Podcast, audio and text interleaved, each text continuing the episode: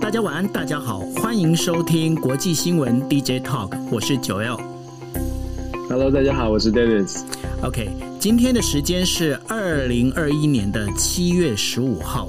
那今天也是我们这个星期国际新闻 DJ Talk 哈，那最后一天跟大家来做播报。那也谢谢 Dennis 呢，在这个星期里面特别的早起，然后大家现在可以听到有一点点那种虫鸣的声音，因为现在 Dennis 正坐在庭院里面喝着咖啡来跟大家报新闻。OK，好，没错。OK，那我们就来就是讲一下哈，因为呃，从日本东京呢，从昨天开始。他的确诊案例啊，就一直都突破了一千人以上哈。今天一样，今天好像来到，我如果没记错的话，应该是来到了一千三百多人。那在这个情况之下呢，就一千单日确诊人数超过一千人，他现在已经连续是第二十四天。但是呢，东京奥运呢，在下个星期七月二十二十三号就要举办了。那在七月二十三号要举办的这样的一个状况。发生这样的就是呃确诊人数增加呢，老实讲，这是菅义伟政府最不想看到的事情，因为呢，在当时他们经过了非常多的一个沙盘推演，他们在讲说哦，也许到时候可能就是那个。确诊人数可以下降，那至少我们可以开放有观众来看啦、啊，或者是说，哎，那今天我如果是我拉高了那个紧急事态宣言的话，那也许就是让大家就一起都待在那个，就是待在那个呃家里面看转播也 OK 啊。但是呢，没有想到哦，就是说他们在第四次发布紧急事态宣言之后啊，呃，日本的民众。对于这整个配合度呢，出现了一个异常的，就是一个反弹的心理。那这当中呢，我们在昨天我们也有提到了，当中最大的一个问题呢，就是在于呃，日本政府呢要求民众在晚上的时候呢，不可以就是到就是居酒屋，因为居酒屋大概八点就要关哦，那不可以卖酒。那甚至呢，现那个经济大臣西村康稔还告诉，就是还曾经就开了一个记者会，就说呢，如果大家不愿意配合的话，那会把名单交给就是呃银行机关。那大家对于这样的一个带有语带威胁的这样的一个做法哦，当然是心生不满。那心生不满，这也造成了整个菅义伟内阁的一个政治危机。那当然，菅义伟在昨天傍晚的时候，他就赶快就是出面澄清道歉哦，然后收回这样的一个成命。但是呢，比较令人 令他们觉得尴尬的一点就在于。虽然说日本政府他们在讲说，我紧急事态宣言，那我这个就是晚上不能卖酒这件事情，我彻底实施。但是他没有想到啊，在呃，就是东京奥运的选手村里面，外国选手呢，他们借由 Uber。然后呢，去外面把酒载进来，那这造成了日本民众的一种所谓的差别待遇的感觉。为什么在选手村里面选手可以喝酒，为什么我们就不能喝酒？这样的一个说法。所以在今天呢，今天下午的时候，日本内阁紧急紧急开会哦，就制定了，因为他们在给这个选手村所有进驻的人里面啊，他们都给一本 guidebook。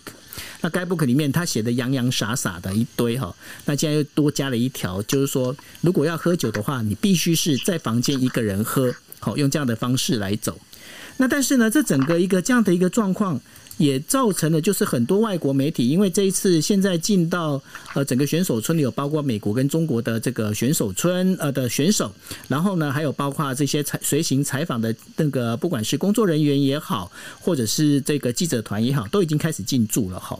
那但是呢，在外国选手这边，他们就在看起来，他们就觉得日本的这个泡泡啊，好像防御的并没有做得很好。那有时候呢，他们出去走一走呢。好像也没被管制。那虽然说在里面，在那个呃该 book 上面写的非常清楚哦，你必须要透过 PCR 啦，然后你必须要走泡泡啊这些方向。但是呢，在日本的媒体他们就提了，你没有办法对这一些人用性善论。也就是说，你们认为他们这样做都都可以，都 OK，但是并不一定每个人都遵守哦。那果然在呃，就是七月十三号的时候，在美国跟英国的这个选手村里面有随行的 staff。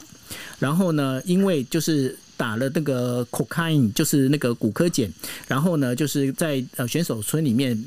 跳出选手村，然后去骚扰到民宅，然后呃被那个警方逮捕，逮捕之后验尿才发现他们吸食毒品哦。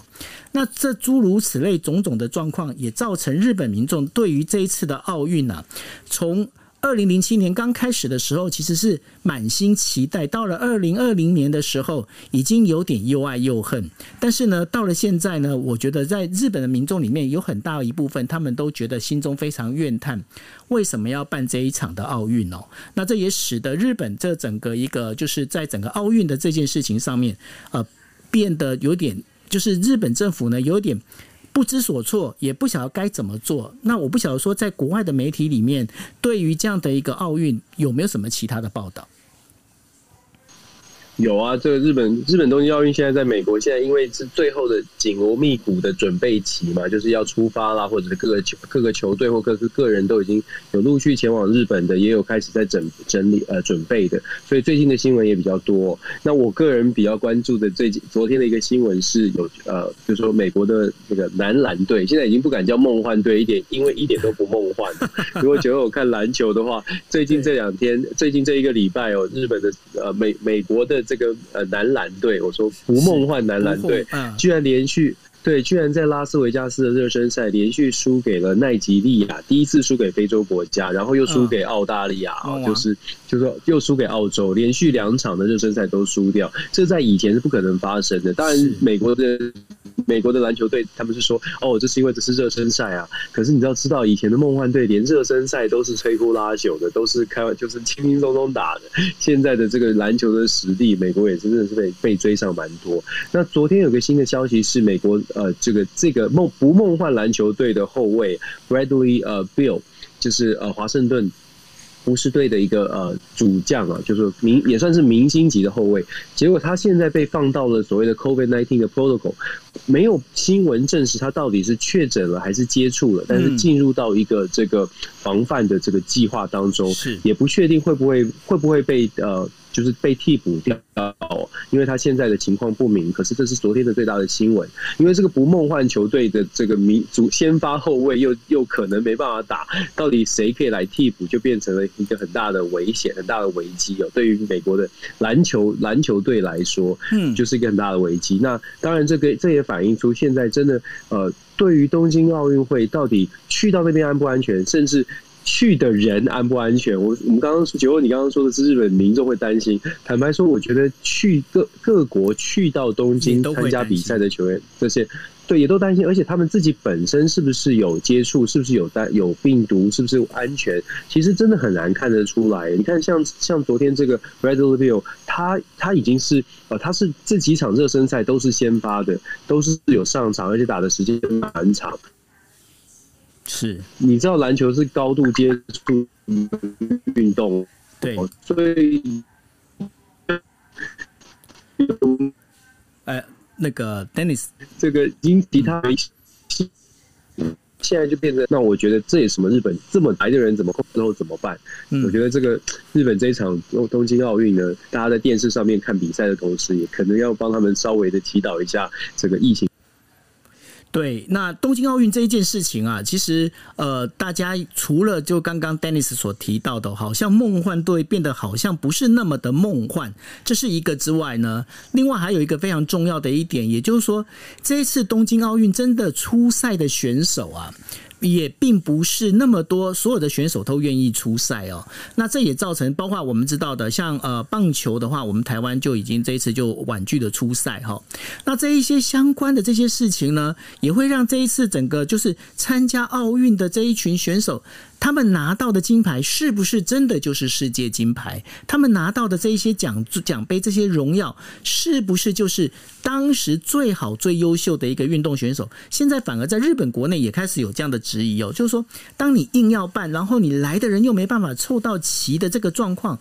办这一场的意义跟目的到底在哪里？那当然，那接下来我们就必须要聊到，就是说，这一切的一个状况里面，这也都必须要怪这个新冠肺炎哦。那这新冠肺炎从二零二零年的年初开始到现在呢，从呃，就是我们在讲的，就是从中国武汉开始，然后又开始演演变、演变、演变到英国的变种的阿尔法，然后呢，到后来的现在，几乎已经变成了就是印度的 Delta 这样的一个病毒开始出现了。那出现了这些病毒之后，造成了很多的很多的这样的一个问题。那当然，这当中很多的这个国家他们在讲说，没关系，我们赶快接种。那接种呢，现在也出现了一个，就是到底要不要混打这件事情，这也是一个必须被讨论的。然后另外的话，在日本的日本的厚生劳动省哦，他们非常非常难得的，居然呢会找就是美国的那个 FDA 哦，他们先公布公布了一件什么事情呢？他们预计明呃就是下个星期开始要要把那个莫德纳莫德纳的疫苗呢，从十八岁降到十二岁，也就是说他们会呃预计要重修十二岁以上哦都开始要施打莫德纳的这个疫苗哦。那这一点的话，呃，我之前我就是在看到这新闻之后，我也丢给了那个呃孔医师哦林氏璧孔医师，然后孔医师他也觉得说，哎，这个居然能够跑在那个 FDA 的前面，他也觉得很不可思议，但。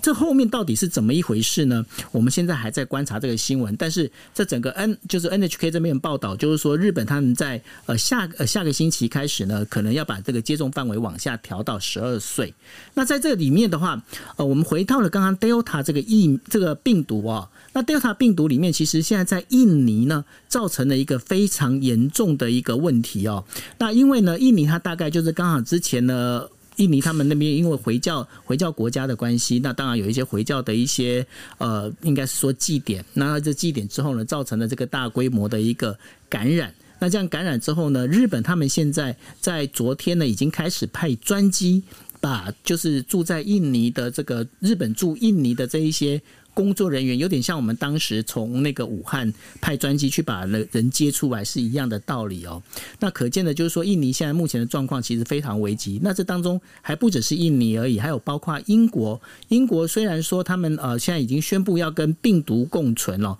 但是他们的一个确诊确诊案例也在持续增加。那至于在法国的话，他就反而是更要求，就是说。除非你在检查你是阴性，或者是你已经有接种过疫苗哦，要不然的话是有一些场所你是没有办法进去的。那在美国的部分的话，有类似这样的规定吗？Hello，Dennis。在美国目前没有，我刚刚在很认真在听，忘记开麦。在美国的部分，目前没有特别的硬性规定说你一定要有通行证才可以进入。其实法国这个扩大扩大健康通行证，马克宏遭到很大很大的阻力。耶，在你要知道，在法国要推动推动这种限制自由的，法国是法国大革命就是全世界最早在推动所谓的自由平等博爱哦，大家记历读历史都知道。所以对法国人来说，你要夺取他的。自由，他们天生的就是自由的发源地。他们觉得自由是人生，就是呃生天赋人权一样的。那你要呃从他们身上把自由拿走，尤其是马克宏这次是下定决心说，如果没有健康护照，我们前两天才在讲说，健康护照有什么样的条件？你必须要接种过疫苗，或者是 PCR 的阴性，或者是你最近康从这个呃这个 COVID 当中康复，你才符合这个条件，有所谓的健康护照。那马克宏是更进一步的加码，他。说 Delta 的变毒变变种变种株很危险啊，所以要求法国，如果从八月一号开始没有这个健康护照的人是没有办法进入到餐厅、咖啡厅或者是公共的场所、电影院啊等等地方。这个对法国来说是我们刚刚说很大的打击。那法国民众是真的上街头抗议，有抗议马克龙这样的决定。那有分析就指，其实马克龙他的政治政治路哦，一直以来都。都是有这种大动作，比较赌徒性格。我们要知道，二零一六年当时马克龙三十九岁，没有任何的政治前面的这个重要的职位，他就豪赌一把，就是打出很很强的这些政策，让他可以顺利的当选了法国总统。现在剩下九个月的时间，不到一年的时间，马克龙又要选举了。很多人就在讲说，是不是马克龙又要再赌一把，把疫情当做，把控制疫情当做他一个重要的政绩？所以。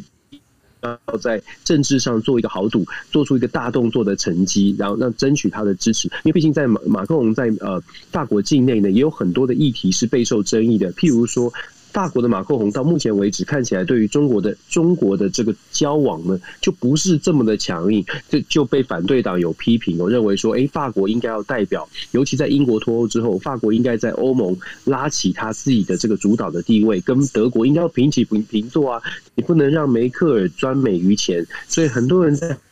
后面，法国的反中的，在后面要求马克宏的政。中国是种种的因素加起来呢，就让多人觉得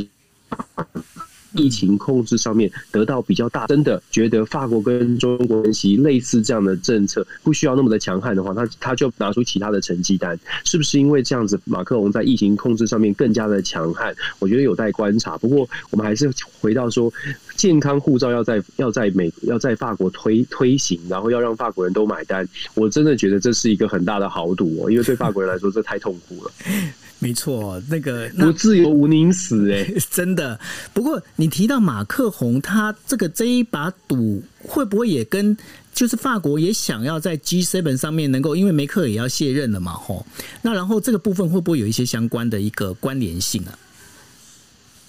是啊，就是在法国国内有很多人觉得说梅克尔要卸任了，然后法国跟德国就是欧洲的两大强国，我们不能、嗯、不能总是被德国牵着走，所以在现在在欧洲，对，所以马克宏在法国其实真的有蛮多人觉得说马克宏应该包括他自己哦，都觉得说，哎，在欧盟国家当中，法国应该扮演着更大的、更强的主导地位，而不是扮演的好像副手第二名或者是平起平坐，所以法国人有一些优越感或者骄傲，也期待马克宏可以发挥出来。当然，他那马克龙的先决条件就是他在国内要稳定他的政局哦。九个月不到就会就要进行新的法国总统的选举，现在看起来马克龙他有很多的盘算，跟选举也有相关。不过全世界谁不是这样呢，在民主国家？是啊，那所以呢，呃，现在目前就是包括呃 APEC 的这个会议的话，现在就是不管是日本首相呃菅义伟，或者是美国总统拜登呢，都会用线上的方式参加。那接下来会发生什么事情，我们也会帮大家来进行关注。那在今天的时候呢，在松山机场哦，又出现了美军的那个军机，那然后三十分钟快闪。然后到这边降落到呃松山机场降落之后呢，然后就又离开了哈。那大家也知道嘛，就是松山机场实际是一个军民合用的一种机呃一个机场哦。那对于这件事情呢，想当然尔的中国一定是会提出警告哦，就是说告诉美国说不要随便玩火哈。但是呢，在这个同时呢，美国的前副总统。那么彭斯呢，他呢就讲了一句话，他说：“吼，中国呢正逐渐变成邪恶帝国。”那在这个这个当中的话，日本的动作，我觉得他其实还蛮蛮有意思的。在今天的那个呃日本的每日新闻。登载的这样的一个一条消息哦，就是说日本的外交部长，也就是日本的外相茂木敏充呢，他十五号开始，他前往就是中南美还有加加呃加州的这个总共有四个，就是四个国家哈，总共他去那边去那边做什么呢？总共有七天的时间，他去那边这些国家当中有。八个国家其实是跟台湾有邦交的国家哦。那去那边做的事情是什么？他是要把日本的技术还有防灾的这些资源的相关的这一些讯呃，就是工作跟讯息呢，跟当地的政府呢来做一个交换意见。那当然，日本也要来就是支援这一些呃中南美的这一些跟台湾有邦交的邦交国。那对这件事情呢，其实呃在日呃美日本的观察家里面，他们就在讲，呃茂木敏充会做这件事情最。重要的是，因为呢，中国呢，在这个整个中南美已经还是持续的在挖台湾的墙角。那对于日本来讲，日本要同时要帮台湾呢，把这个墙角顾好。如果这墙角没顾好，被挖走的话，老实讲，对于美日，对于台湾来讲，都不是一件好事情。那对于这一部分的话，尤其是彭斯他的那个发言，我想，Dennis，你应该有仔细的听过了哈。嗯，我们这个刚刚九欧你讲了里里面好多好多的新闻量，不知道朋友们有没有听清楚？我们先先我先让我先从最早的那个美国军机三十分钟快闪松山机场这这个事情稍微的讲一下。就是军机快闪松山机场，它这个军机是什么军机呢？是呃美国的算是行政专机哦，叫 C 一四六 A，它是一个美国空呃应该是不属不属不是隶属于空军，而是隶属于战区特别行动指挥部。它是一个在各个指挥部当中下。设的一个指挥部，它的这个指挥部呢，主要主管的就是各个地区，在全全美国各个地区在物流啦，就是军事上面的用途，送文件、送东西、送物资，送重要的、重重要的这个需求的物资哦。那基本上这个军机的快闪呢，如果我们从呃军事的角度，或者是从美美军的布局的角度，我刚刚讲的这个战区特别行动指挥部，它是配合美国政府的需要或者当地军区的需要来送东西的，所以你可以解读为它是送。重要的文件，只是很简单的这样解读。但是它有政治上的意义，它的政治上的意义是，现在台湾到底跟美国之间的关系，在美国的眼中，是不是觉得说我们任何的敏感的行动，我们也不需要再顾忌说呃中美关系，还是顾应号说我们美国基本上也不管你中国。在军方的角度呢，你可以我们可以解读说，呃，这只是送送个文件，但是在政治国际政治的角力上面来说呢，其实美国绝对知道，像这样的一个安排，由军机来送文件，绝对会让中国很不高兴嘛。所以现在看起来，在美中的竞争当中，尤其我们说，在习近平跟呃拜登真的真的见面可以谈到话之前，双方真的会不断的希望在谈判桌上可以争取多一点的筹码，不论是用释出讯号啊，或者是警告。最近其实在中国，在台湾的外海，就在前两天，台湾外海在花莲外海也有中美的军舰互相窥视的一个一个情一个新闻出来，种种迹象都显示说，哎，真的是在两个两大巨头见面之前哦，很多的动作，呃，不管是传统的军事上面的动作，还是在经贸上面的动作，都很多。然后再来。我们说这个彭斯的问题，其实彭斯其彭斯的说话反映出来的是美国的呃共和民主两党在国内的极化的现象。我们要知道，彭斯如果从共和党的角度，现在拜登。当选呃，拜登是执政嘛，所以共和党呢，在作为在野党的立场，基本上他当然要反对执政执政党。这民主国家任何民主党都应该做的事，都很正常的事情。共和党反对执政党，那共和党反对民主党的一个重点，就是在中国的政策上，共和党觉得民主党不够强硬。虽然拜登一直在讲说用建立有。建立一定的制度，建立一定的规则。可是共和党觉得，你讲的这些制度规则，或者是经济贸易上面的限制，中国可能不会怕。所以你必须要像川普时代一样，要讲重话，要用军事的，要部署啊等等。虽然我们知道川普时代话讲的很多，行动还好，可是共和党现在就主打的是，拜登政府应该拿出更多的魄力，不只是在经济上，甚至要在其他的其他的领域。那这是共和党的。层次，如果我们从彭斯个人的层次呢，你就会发现，彭斯现在如果想要考虑二零二四的话，他必须要得到更多的话语权呢，他必须要得到更多的共和党人的支持。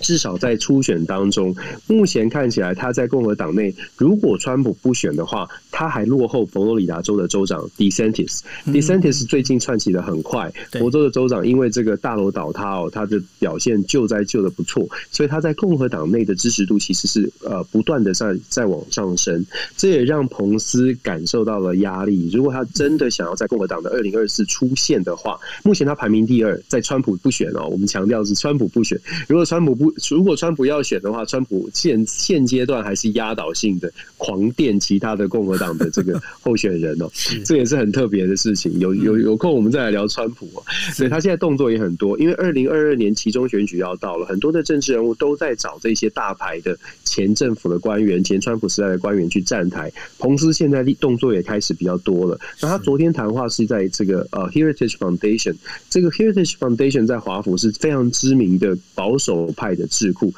所以种种的原因加起来，你就可以解读为什么彭斯的谈话这么的强硬哦。可是我们还是，我还是要再讲，就是总总是要这样说，就是我们比较理智的看待像这些政治人物的谈话。你要知道，他以前是副总统，他以前也在白宫，他以前也有这个政治的权利。可是当彭彭斯或者川普在在白宫在执政的时候，他们的这个贸易代表呃，这个 Robert Lighthizer 就是呃莱海泽哦，他坚持不跟台湾谈贸易啊，因为他。说中国才是最大的利益，就即便共和党在任的时候，他也是讲到国家的利益。所以，我们觉得我们在台湾看呢，还是比较冷，还是应该比较理理性的看待这些政治人物的言辞。那行动上面，我我倒是觉得，因为现在美国的两极化，所以共和党跟民主党的交锋呢，反而让台湾，如果我们有。有什么利基？有什么？譬如说半导体或者是科技产业，想跟美国合作的，我觉得现在是一个很好的机会。虽然人家说我们这样可能会变成是棋子，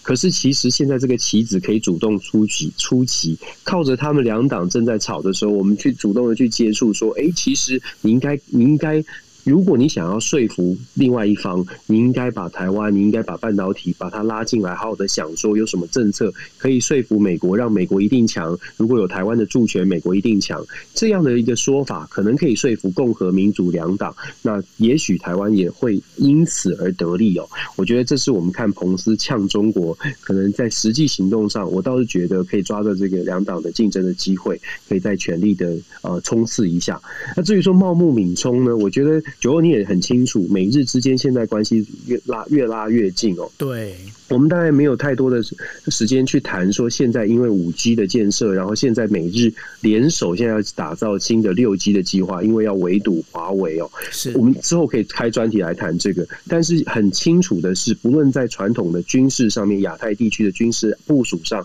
美日的联手是越来越紧密。那在经济上面，高科技产业上，其实美日的联手也是很很强的。那美日联手之后，尤其在半导体的呃产业哦，美日联手之后。他们就会发现，台湾其实是很很好很好的助攻的角色。所以，如果可以守护住台湾的话，事实上，对于美国跟日本未来，就算要建设六 G，甚至发展更多，都是一个很好的一个结合，一个团队的合作的一个呃伙伴吧。尤其对日本来说，呃，半导体产业，你要选跟台湾合作，还跟韩国合作，我想不用什么选哦。日本 应该，日本应该会选台湾，绝对选台湾，而不会选韩国。唯一选项。目前 目前互看不顺眼的状况，所以我觉得现在对现在台湾真的是呃，不能说兵家必争，但是真的会觉得大家都想跟台湾交朋友。现在就关键就我们还是要说，关键在台湾自己能不能够站得稳、站得好，然后好好的团结，帮我们。自己发展好。至于说这个美日中美中日之间的这个交锋呢，我我个人是觉得说，虽然表面上看起来是很可怕、很可怕，好像很紧张，可是，在十月底之前谈判谈判之前，这样的紧张气气氛会继续。但谈判之后，也许就会有一些调整，因为其实所有的国家都会发展，都会考虑自己的国家利益，想要发展经济吧。我比较务现实，或者是各国比应该会比较务实的这样思考。的确啦，因为如果是发生战争的话，对呃全球的那个经济是一个最重大的一个打击哦，那当然是大家都不愿意看到这样的事情，也是因为这样。刚刚 Dennis 有跟大家提到了，因为彭斯呢，他是前副总统，美国的前副总统哦，那所以呢，当然他的那个讲话，当然有他的一个目的跟他的一个想法。那这美国呢，在对这个，他也发现了一件事情，就是说，当美中关系现在越来越剑拔弩张的一个情况之下呢，那要不要比照？冷战时期，美国跟呃当时的苏联哦，他们当中有一个紧急热线。那紧急热线是不是要设置这紧急热线？现在美国白宫已经提出这需求，那目前中国是还没有回应。那我不晓得对这条紧急热线，Dennis 你怎么看？现在是呃，我我如果没记错的话，应该是 CNN 最近最新报道出这个消息哦，没错，就基本上设立热线这件事，就像冷战时期，就是怕冲突发生，就是刚刚反映到我们刚刚讲的，其实。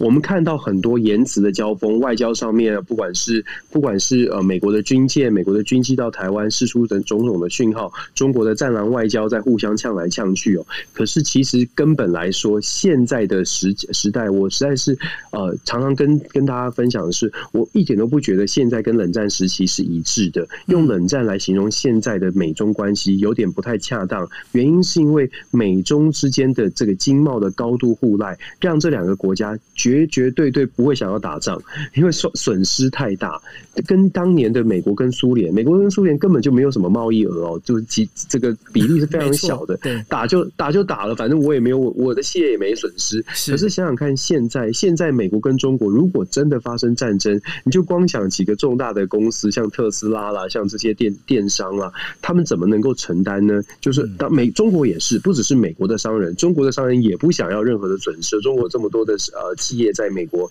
有设厂有上市，所以在这样的背景因素之下，我们看到的表面表面上面的很很冲突，其实都是为了要争取更多的筹码，都是为了让自己的国家在各方面都可以保持领先，或者是比较获得利益哦。在这样的情况之下，说设立呃，目前有这个想法说要设立热线，非常合理啊，因为就是要降低冲突。呃，我相信我相信这样的这样的思考是真的正在讨论当中。那只不过中国现在。我还是在讲十月之前，其实双方有点都像在互相戳对方一下，看看哪一件事情对方会回应，有回应才有才有办法做做反应哦。如果没有回应的话，基本上是没有动的。那现在美中都在互相戳来戳去。对啊，他们现在真的是戳来戳去，戳的非常凶哦。那当然啦，当然就是刚刚 Dennis 有提到一个重点，就是说现在的情况呢，跟当时的美国跟苏联的这样的一个冷冷战的一个状况呢，是有所有所不同哦。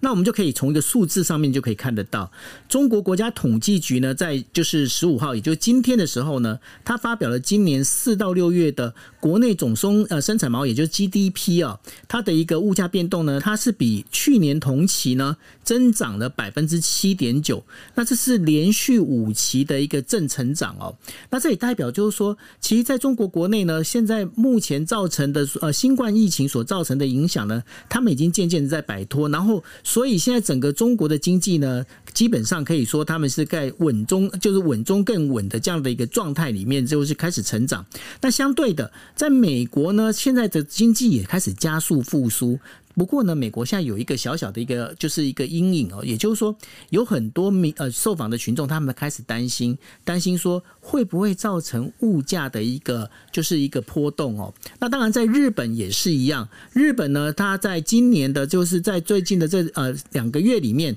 工作母机的一个就是订单呢开始往上跑。那大家应该知道。工作母机的订单往上跑，代表的就是经济开始在成长哦。因为呢，你今天就是因为有开始要做东西了，所以你必须要去订一台工作母机过来，你要去把这生产线扩大，你才能够做东西。也就是说，工作母机呢，基本上是一个经济重新在往上跑的一个非常重要的一个指标。那在这整个全球开始因为疫情的一个冲击之后，开始往上复苏的一个情况之下，那我不晓得 Dennis 你怎么看这样？这整个一些些些数字，然后它本身所带后面代表的意义还有哪些？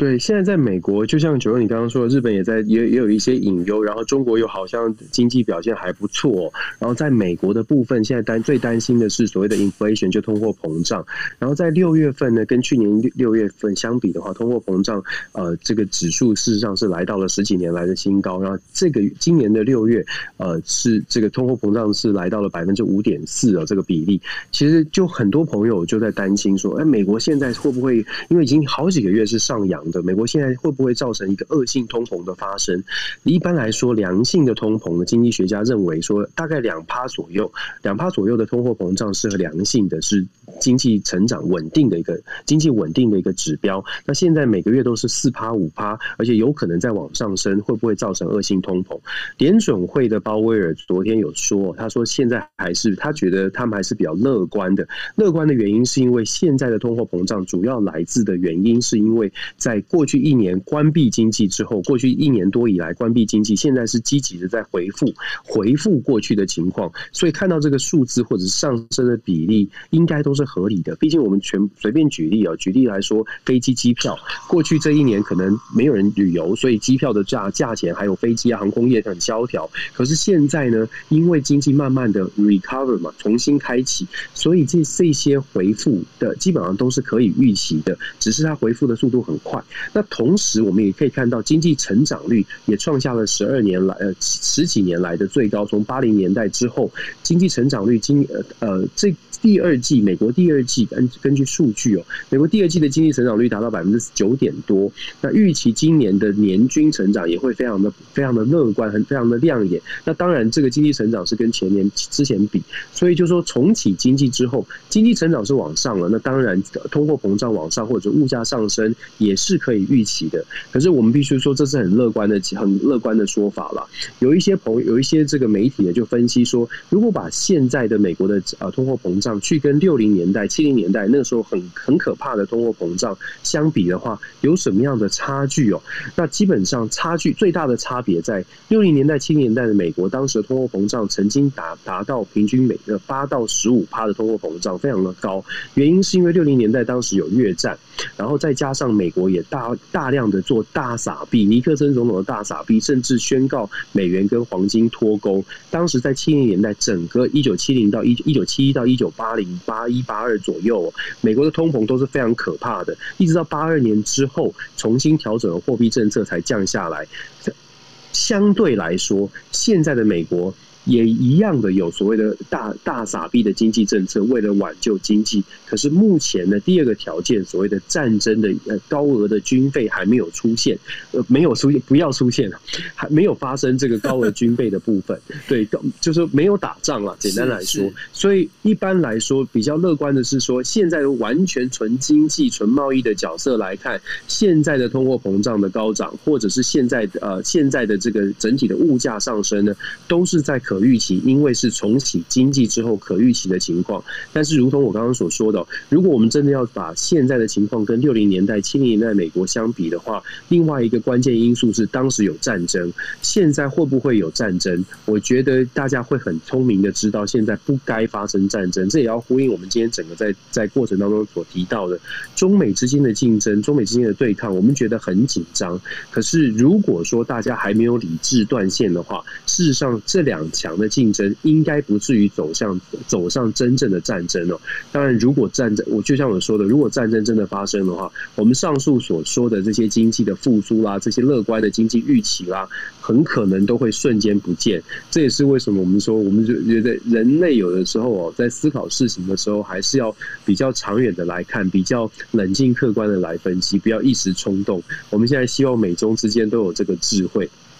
不要太过冲动。对，那刚刚有提到一个非常重要的一个关键哦，就是说呃，在通货膨胀里面，其实呃百维持百分之二的这样的一个通膨，其实是对整个社会的一个经济的运转其实有利的。那当然，日本他们也一直在想要追求这百分之二的通膨哦，但是呃日银呢，它已经连续大概已经有呃一年多一年多左右呢，它一直没有办法冲到百分之二。那这也是为什么就是。日本的这个整个经济会让人感觉有一点停滞的一个最主要的一个原因。OK，好，那这个部分的话，就是我们今天为大家带来的国际新闻 DJ Talk。那另外的话，我想问一下那个 Dennis，你最近为什么你那边是有鳄鱼啊？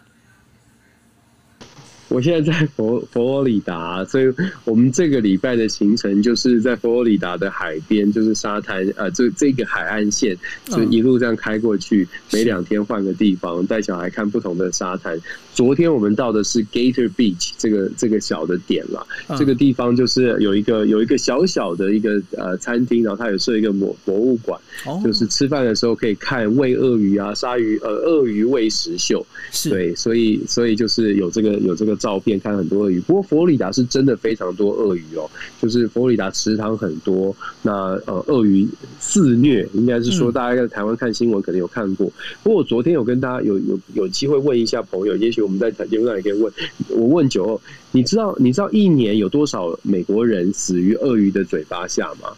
一年有多少？这是我昨天。嗯，对，这是我昨天在那个秀里面那个秀的主持人问大家的。然后你知道小朋友就说啊，一百啊，两百啊，一千啊什么的。你知道一年有多少人是被鳄鱼吃掉的吗？三位数吧。三位数有这么多，是不是？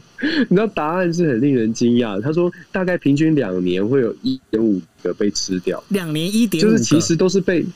对对，其实鳄鱼是很很不太会主动攻击人的，就是，然后他的意思是说，鳄鱼没有这么这么的可怕。虽然我是觉得很可怕，他说其实鳄鱼不会这样子。然后他用这样的数据，当然我觉得这是这也是这个博博物馆提供的数据，我也我也我也不能证实。但是他是说。他想要告诉小朋友说，其实你不要去惹他，基本上你不要去不要去招惹他，他不会攻击你。虽然他很可怕，我觉得这个好像也是我们人生当中遇到的事情，就是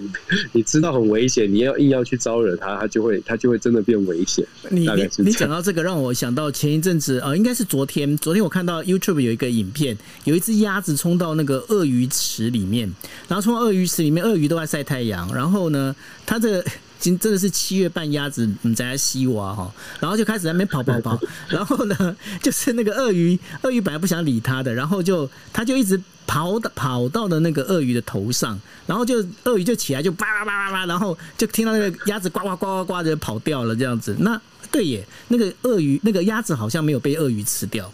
不过我，不过我比较，